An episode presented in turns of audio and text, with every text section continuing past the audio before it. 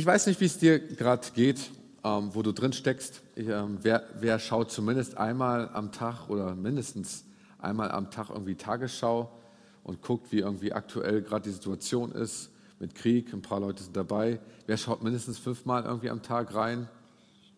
Keiner, ein paar. Ne? Ähm, und ich habe gedacht, wir sind ja so ein bisschen unter uns, auch der Team Night, das ist immer so äh, eine, eine Möglichkeit, wo wir ein bisschen tiefer reingehen können in das Wort Gottes, aber auch, wo ich so ein bisschen das Herz mitteilen kann, was ich jetzt vielleicht in der Boom Night nicht so mache oder in einem großen Gottesdienst. Ähm, und ich habe gedacht, nach dieser Message würde ich gerne, dass wir so in kleinen Gruppen gehen und uns ein bisschen austauschen, was diese Message gesagt hat. Vielleicht kannst du ein paar Sachen, wenn dir was auffällt, irgendwie mitschreiben oder fragen, dass wir ganz bewusst mal ein bisschen austauschen, wie es uns auch ergeht da drin und äh, vor allen Dingen, was wir dazu denken. Weil ich glaube, zu der ganzen Situation, die gerade jetzt passiert, auch durch die Ukraine und der Krieg, ähm, den wir einfach auch äh, jetzt nicht so hautnah in dem Sinne miterleben, aber das mitkriegt. Ich meine, das ist jetzt zum ersten Mal richtig nah. Hier in Europa ist Krieg und ähm, ich will euch so ein paar Gedanken mit reinnehmen, die mich da wirklich bewegen, weil, weil ich glaube, ähm, dass das, wie soll ich das sagen, dass das, was jetzt passiert oder gerade wir erleben, nicht das Ende ist. Ähm, wir haben gehofft, nach Corona und nachdem wir wirklich diese ein bis zwei Jahre jetzt so erlebt haben, mit Einschränkungen, mit all dem, was wir nicht mehr machen dürfen, haben gehofft, das ist irgendwie vorbei. Und wenn es vorbei ist, ey, dann können wir endlich wieder so leben, wie wir von Anfang an eigentlich vor Corona gelebt haben. Und jetzt, Corona ist nicht mehr ganz vorbei und schon kommt der Krieg. Und ich habe so ein Empfinden, ich habe so ein Empfinden, dass das nicht das Letzte sein wird, was passiert, hier auch in Europa. Und ich glaube, dass dieses Jahr ein Jahr ist von Erschütterung, ein Jahr ist, wo wir so mal richtig durchgeschüttelt werden. Und, ähm, äh, und jetzt, jetzt ganz cool, ich mache keine Angst, muss jetzt irgendwie haben. Es geht nicht, mit kein Endzeit-Theologie irgendwie äh, predigen. Und ich bin mir nicht ganz sicher, ob jetzt unbedingt Jesus gleich wiederkommt. Und ich weiß, dass einige das predigen oder so. Ne? Ähm, aber für mich ich bin ein Realist, der die Tatsache ins Auge schaut und was ich im Geist auch spüre, ist, ähm, dass tatsächlich Erschütterungen kommen und ich will nicht irgendwie sagen, hey, alles wird gut. Weil oft schauen wir auf äußere Umstände und die äußeren Umstände, wenn die gut sind, dann sagen wir, uns geht es auch gut. Wenn der äußere Umstand Friede ist, hey, dann geht es mir drinnen auch gut. Aber das, was eigentlich der Glaube aussagt und das, was Jesus seinen Jüngern weitergegeben hat vor 2000 Jahren, war, hey, es geht nicht darum, wie es äußerlich aussieht, es geht darum, wie es bei dir innen drin aussieht. Du kannst, auch wenn draußen Krieg ist, kannst du innen bei dir Frieden spüren. Auch wenn draußen Hass ist, kannst du innen bei dir drinnen Liebe spüren. Äh, wenn, wenn ein Sturm draußen ist, kannst du bei dir eine innere Ruhe spüren. Und das ist das, was eigentlich die Botschaft Gottes vermittelt. Ich glaube, lange Zeit haben wir Jesus und haben wir die, die, die gute Nachricht oder die Bibel so verstanden, ja, wenn alles draußen gut ist, dann geht es mir gut. Das ist so ein bisschen auch die gute Nachricht oder die Nachricht, die wir auch in dieser westlichen Hemisphäre, will ich mal so sagen, verkündigt haben oder die wir manchmal glauben. Aber ich glaube, da sind echt einige Erschütterungen. Und es ist eine unterschiedliche Möglichkeit, wie du damit umgehen kannst. Du kannst Corona jetzt erleben, du kannst jetzt den Krieg mit irgendwie halbwegs miterleben. Vielleicht kommen Flüchtlinge, vielleicht haben vielleicht deine Eltern ähm, sogar welche aufgenommen und du hast auch ein paar aus der Ukraine irgendwie kennengelernt. Aber du kannst, kannst dieses Problem, was wir haben in Europa, ignorieren. Du kannst es tatsächlich ignorieren. Du kannst deine Apps ausstellen, du kannst sagen, ich will nicht mehr wissen, was in der Welt passiert. Ich bin Hauptsache, Hauptsache ich lebe in meiner Bubble mit meinen Freunden und dann geht es mir gut. Das ist eine Option. Es ist auch eine Option, die ich bei vielen Menschen sehe, äh, als schon Corona anfing, die gesagt haben, hey, Hauptsache meine Bubble, ich ziehe mich zurück zu Hause, ne, ich habe äh, meinen Keller mit den ganzen Vorräten, so für die nächsten ein, zwei Jahre ist vorgesorgt, Hauptsache mir geht's gut. So, jetzt, jetzt ist Corona nicht mal vorbei, jetzt kommt der Krieg und einige ziehen sich in so eine Bubble zurück, aber ich glaube nicht, dass, dass Gott will, dass wir uns in so eine Bubble zurückziehen. Die zweite Reaktion, die, die, die du haben kannst, ist, dass du sagst, hey, ich verneine all das, was, ist, was hier passiert. Wir nehmen das ja auch wahr in den Demos, die da sind, dass einige sagen, den Krieg gibt es nicht wirklich. Ja, die Journalisten sagen, dass es den Krieg gibt und so. Das ist schon ein bisschen crazy, abgefahren. Ja, einige Lächeln denken, what? Ne? Aber ey, es gibt auch einige in Russland, die diesen Krieg verneinen. Das ist eine Option, dass Leute sich irgendwie reindenken in das und sagen, hey, das gibt es gar nicht, das ist einfach nur ausgedacht, ähm, aber hier spüre ich das noch nicht. Die nächste Option, dass du sagst, hey, das gibt es, ähm, aber du, du, du sagst für dich, ja, aber was hat das mit mir zu, zu tun? Ne? Du nimmst das irgendwie hin, du siehst es irgendwie ein, dass es, dass es da was ist, ne? aber du kümmerst dich nicht drum. Oder die letzte Option ist, du nimmst es einfach hin, du siehst es ein, dass es da ist und fragst einfach Gott, Herr, was ist mein Auftrag jetzt zu tun? Was ist mein Auftrag jetzt in dieser Zeit, jetzt in diesem Umfeld wirklich auszustrahlen?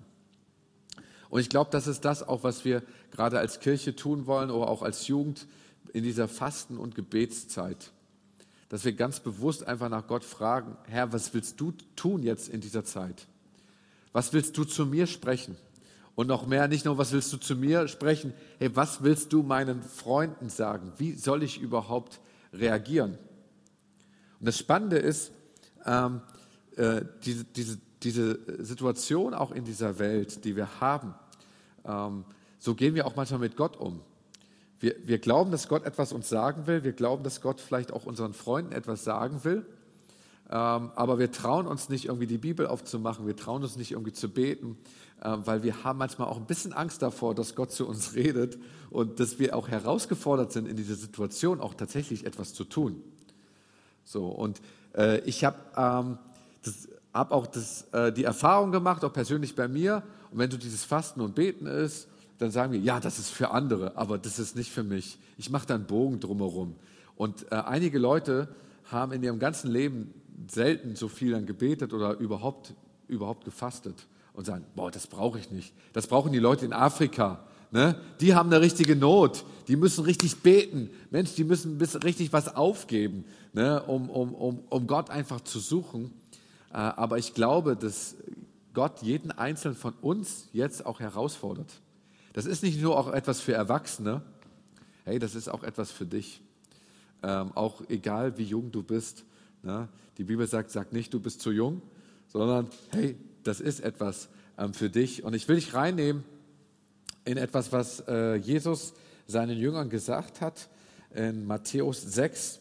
Und vielleicht kannst du die Bibel aufschlagen. Ich habe heute keine Folien gemacht, sorry, weil ich wusste, wir sind nicht heute ganz so viele und ich wollte nicht, dass ihr die ganze Zeit auf die Screen schaut das wirkt ein bisschen äh, spooky, wenn er die ganze Zeit links und rechts schaut und wir sind nicht so viele. Aber du kannst die Bibel aufschlagen, Matthäus äh, 6, Vers 5.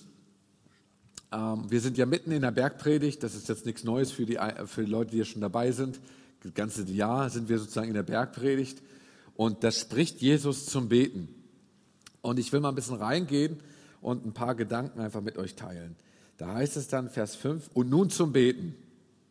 Wenn ihr betet, seid nicht wie die Heuchler. Wer, wer, wer, weiß, wer weiß nicht, was Heuchler sind? Also, okay, dann das ist schon mal gut. Seid nicht wie die Heuchler, also die etwas vormachen, die mit Vorliebe in aller Öffentlichkeit an den Straßenecken und in den Synagogen beten, wo jeder sie sehen kann. Jesus spricht hier ein Bild an. Ähm, es war damals so, dass die religiöse Elite, das waren die Pharisäer, das waren die damaligen Priester, ähm, das waren heute vielleicht sogar Pastoren, keine Ahnung, Leute, die, die irgendwie mit Gott nahe Verbindung haben, wirklich gezeigt haben, Mensch, ich bete. Die haben tatsächlich an der, äh, an der Straße sich hingestellt und haben zu Gott gebetet, damit jeder sieht, dass sie beten und besonders heilig sind.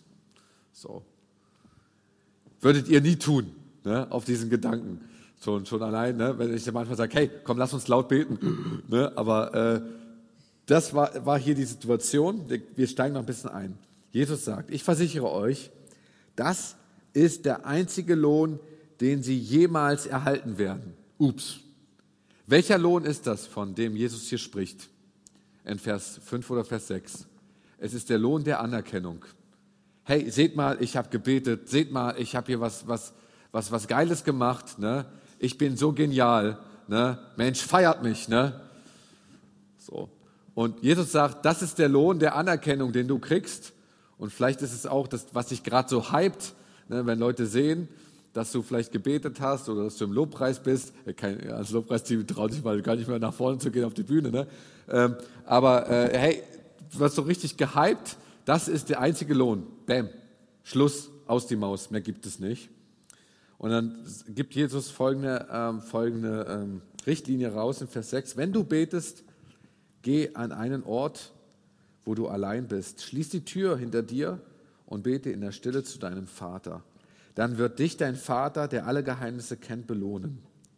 Plappert nicht vor euch hin, wenn ihr betet, wie es die Menschen tun, die Gott nicht kennen.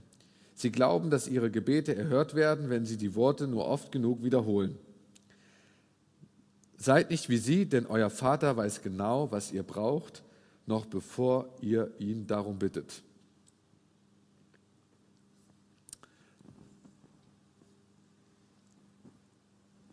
Joel, hast du einen coolen Gedanken? Jetzt wirklich. Das ist gut, ne? Das ist wirklich gut. Ähm, es gibt, diese, diese Verse sind richtig deep. Ganz, ganz, ganz viel können wir gar nicht so drauf eingehen. Ähm, aber ein paar Gedanken ähm, dazu ist, ähm, wenn du betest, geh an einen Ort, wo du allein bist. Zeigt genau das, was Jesus eigentlich ähm, hier sagen will. Es geht um eine Beziehung zwischen Gott und dir. Zwischen Gott und dir, die beginnt wirklich auch nur zwischen dir und Gott allein und nicht am Freitagsgottesdienst in der Jugend oder am Sonntagsgottesdienst, sondern zu Hause, wenn du allein bist, dann, dann, dann, dann, dann weiß Gott, hey, ist es dir wirklich ernst? So, ähm, liest du die Bibel, betest du zu Gott allein, suchst du ihn. So, ne? Es geht weniger um eine Regel. Es geht nicht darum, dass wenn wir beten, immer irgendwie in einen stillen Ort gehen müssen. Das ist gut. Ne? Aber ähm, es geht einfach darum, dass es dort anfängt. Ich erlebe, dass viele Leute äh, oder auch gerade junge Leute sagen, wenn ich mit ihnen zusammen bete und wir haben irgendwie ein Zweiergespräch gehabt und ich sage, hey komm, lass uns gemeinsam beten. Oh, ich habe noch nie laut gebetet. Ich sage, äh, komm, das ist Zeit, laut zu beten. Laut fängst du an zu, äh, an zu beten, wenn du in deinem Zimmer, ähm, wirklich in deinem Jugendzimmer zu Gott betest. Vielleicht nicht nur leise, sondern auch laut und das einfach mal ausdrückst. Da fängt Gebet wirklich an. Es gibt einen Künstler, ähm, der war richtig berühmt, Don Potter. Ähm, war, ich glaube, ich glaube, auch vor seiner Zeit, bevor er Christ war, war er schon richtig krass berühmt. Ähm, und der hatte eine, eine Band und der hat viele Konzerte gegeben. Viele Konzerte. Und Leute haben wirklich diese Konzerte besucht, um Don Potter zu erleben und seine ganze Band und waren wirklich klasse Musiker. Und Gott sagte zu ihm, weißt du was? Du machst Anbetung, du machst Lobpreismusik für Kirchen, auch für vielen Leuten, mit vielen Leuten zusammen. Aber ich will, dass du etwas tust. Ich will, dass du diese Konzerte nicht mehr machst und du, und du betest mich zu Hause an in deinem Zimmer, ganz allein, mit niemand anderem.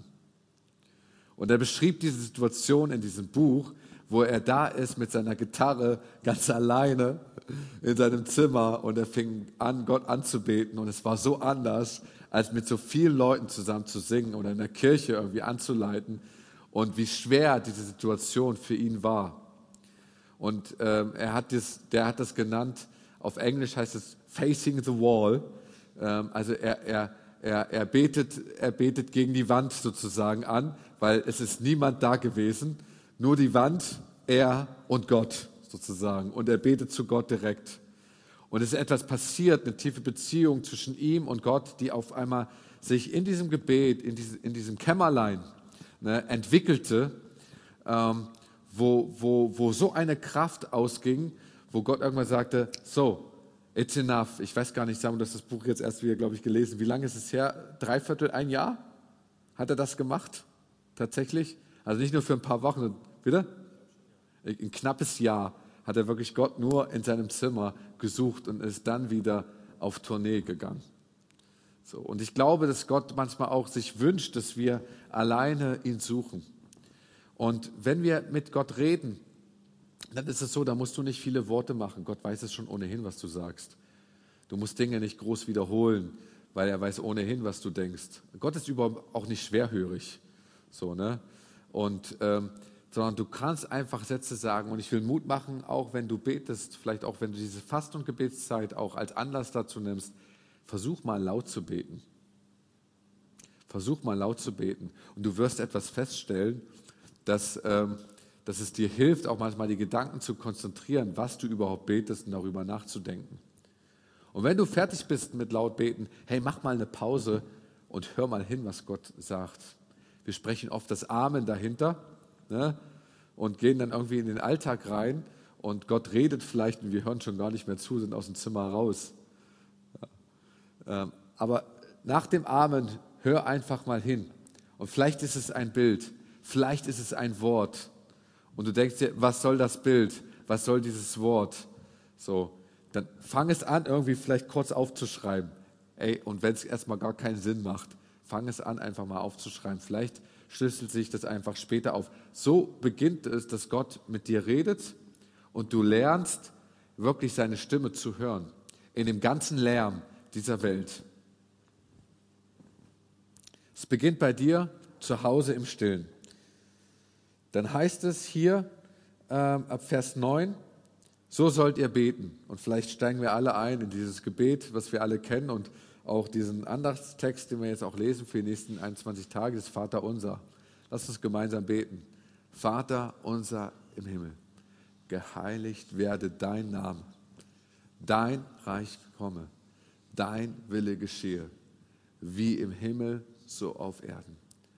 Unser tägliches Brot gib uns heute und vergib uns unsere Schuld, wie auch wir vergeben unseren Schuldigern.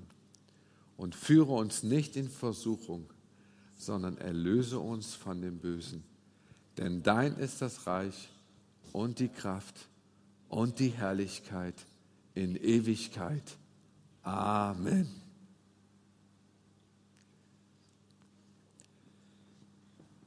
Die Jünger haben Jesus gefragt, hey, was sollen wir beten?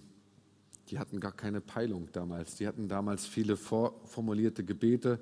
Vielleicht hast du auch irgendwie ein Gebet gelernt von deinen Eltern oder irgendein Tischgebet und wenn du Angst hast, weißt nicht, was du beten sollst, betest du dieses Tischgebet. Und du denkst, wie albern ist es. Ne? Aber es ist ein Gebet, alles Innere, was manchmal so nach Gott schreit. Dieses Vaterunser ist tatsächlich eine richtig gute Anleitung. Ich werde wahrscheinlich nächsten, nächstes Mal in der Boom ein bisschen drüber predigen. Ähm, wenn du nicht weiter weißt, bet einfach das Vaterunser und mach genau Stopp. Unser Vater im Himmel. Ja, und fang an, hier einen Stopp zu machen und kannst du Gott einfach anbeten, wie er ist und was dir einfällt, wer für dich Gott überhaupt ist. Ne, vielleicht hast du Fragen zu Gott und sagst, ich weiß gar nicht, ob du überhaupt mein Vater bist. Wie soll das überhaupt aussehen? Ne? Und du fängst an, einfach da zu beten und reinzubeten. Und dann, dann, lese ich noch ein paar Verse vor, heute ein bisschen mehr Bibel, aber das, das darf ja sein bei so einer Kirche. Ne? Ähm, ab Vers 14. Wenn ihr denen vergebt, die euch Böses angetan haben, wie euer, wird euer himmlischer Vater auch euch vergeben. Wenn ihr euch aber weigert, anderen zu vergeben, wird euer Vater euch auch nicht vergeben. Ups. Ja. Jesus schiebt das nochmal so nach, nach dem Vater unser, weil, äh, weil es auch um die Schuldvergebung auch geht in dem Vater unser. Ne? Schiebt das nochmal ganz bewusst nach, sagt, hey, ich meine es ernst. Vergibt den anderen, die euch Böses getan haben. Ist ganz leicht, oder? Ist richtig cool, Mann. Ne? Ist nicht, nicht, nicht so leicht. Ne? Ähm, dann heißt es, wenn ihr fastet, so tut es nicht öffentlich wie die Heuchler. Ah, schon wieder die, ne? Die blass und nachlässig gekleidet herumgehen, damit die Leute sie für ihr Fasten bewundern. Leute damals tatsächlich gegeben, äh, gibt es heute auch, ähm, die fasten und dann kämmen sie sich nicht die Haare ne, und sehen völlig zerzaust, gehen die aus ne, und, hey, und, äh, und, und haben vielleicht schon tagelang nichts gegessen und so sehen sie dann auch aus. Ne? Jesus sagt hier äh, folgendermaßen, das ist ganz spannend, ich versichere euch, das ist der einzige Lohn, den sie jemals dafür erhalten werden. Hier geht es wieder um den Lohn der Anerkennung, dass andere mich sehen, dass ich es geschafft habe. Ähm, und dann heißt es, wenn du fastest, dann kämme deine Haare und wasche dir das Gesicht, auch alle Jungs unter uns. Yes. So, dann wird niemand auf den Gedanken kommen. Das steht in der Bibel. Kämme deine Haare, ne? Jason, ne? So, dann wird niemand auf den Gedanken kommen, dass du fastest, außer deinem Vater, der weiß, was du in aller Stille tust. Und dein Vater im Himmel heißt es, ne, der alle Geheimnisse kennt, wird dich dafür belohnen. Ähm, warum fasten wir? Es geht nicht darum, dass wir irgendeinen Erfolg feiern, wenn wir fasten. Und ey, das ist ganz okay, weil ich weiß, wenn du noch nie gefastet hast und ich weiß gar nicht, was du dir vorgenommen hast, was du fastest, ne? Ich weiß gar nicht, auf was du verzichtest. Vielleicht bist du auch heute hierher gekommen, hast gedacht, oh, heute geht's ja los, ich habe gar keine Ahnung, was ich fasten soll. Das sind die einzelnen Gesichter. Ja, alles, ey, alles okay. Ne? Ähm, es geht darum, nicht irgendwie ein Spiel zu spielen und zu gucken, hey, wie gut bin ich für diese 20, 21 Tage. Sondern es geht da um den Wert des Verzichtens. Dinge wegzulassen in deinem Leben, die vielleicht für dich so selbstverständlich und normal geworden sind. Ich liebe Nutella. Ich liebe Ben Jerry's. Ich liebe Chips. Ne? Das ist so, so fun, äh, funny frisch, ne? ungarisch. Das ist so mein Ding. Ne? Wenn ich mir was gönne, dann irgendwie das alles auf einmal. So, ne? Ähm, Nutella, Löffel rein ne? und los geht's. So. Früher konnte ich ihn viel auslöffeln, heute geht nicht mehr, ne? so viel. Ne? Wenn man älter wird, wird es schlimmer. Ne? Aber sei es drum. Oder Milka-Schokolade, Peanut Butter Karamell. Ne? I love it. I love it. Und was ist doch, doch für eine Selbstverständlichkeit? Du gehst in einen Supermarkt, ey, du hast Bock drauf und was, auf was du Bock hast, ey, das kaufst du ein. Das ist eh ein Tipp, geh nie hungrig äh, und heißhungrig in einen Supermarkt. Ganz schlimm, ganz schlimm. Ne? Äh, ja, Milchschnitte gerade äh, im Angebot, rein damit. Ne? und, und Lakritz gerade im Angebot, rein damit. Ne? Und Schokolade, rein damit. So. Und vielleicht noch irgendwie richtig schönes Grillfleisch und so. Ne? Und du freust dich auf zu Hause. Aber der Wert des Verzichts. Jedes Mal, wenn du Nutella essen willst, nicht denken, scheiße, warum habe ich das nur gewählt?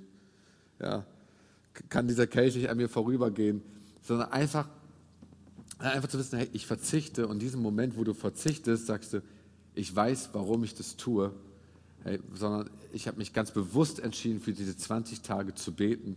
Und du sagst einfach, danke Herr, dass es mir eigentlich so gut geht. Und vielleicht hast du sogar noch ein Anliegen, was du die 20, 21 Tage so bewegst und sagst, gerade jetzt will ich dafür beten. Ich will kein Nutella essen. Ich will mich nicht ärgern darüber, dass ich das jetzt nicht essen darf, hey, sondern ich will jetzt in diesem Augenblick beten. Du gehst in den Supermarkt, ne, gehst an Eisstand vorbei und sagst, eigentlich oh, sieben Tage kein Ben Jerry's. Ne? Nicht darüber irgendwie denken, äh, schon kein Ben Jerry's, noch 14 Tage muss ich durchhalten. Sondern einfach sagen, boah, Herr, gerade jetzt will ich beten, wie in diesem Augenblick, nicht für Ben Jerry's. Ja, vielleicht ja, dass sie weiterhin noch gutes Eis, dass sie nicht pleite gehen während dieser 14 Tage, dass doch genug da ist nach der Fastenzeit, keine Ahnung. Aber dass du anfängst zu beten und das als Anlass nimmst dafür, darum geht es. Ich weiß gar nicht, ob, du, ob, ob Leute von uns sogar so mutig sind. Ich frage das auch ganz bewusst nicht ab, sonst ist dein Lohn dahin. Ne? So, ähm, dass du äh, so mutig bist, vielleicht sogar Mahlzeiten auslässt. Es geht nicht darum zu sagen, hey, wie, wie, wie, wie, viel, wie viele Minuten schaffe ich es ohne Essen oder wie viele Tage.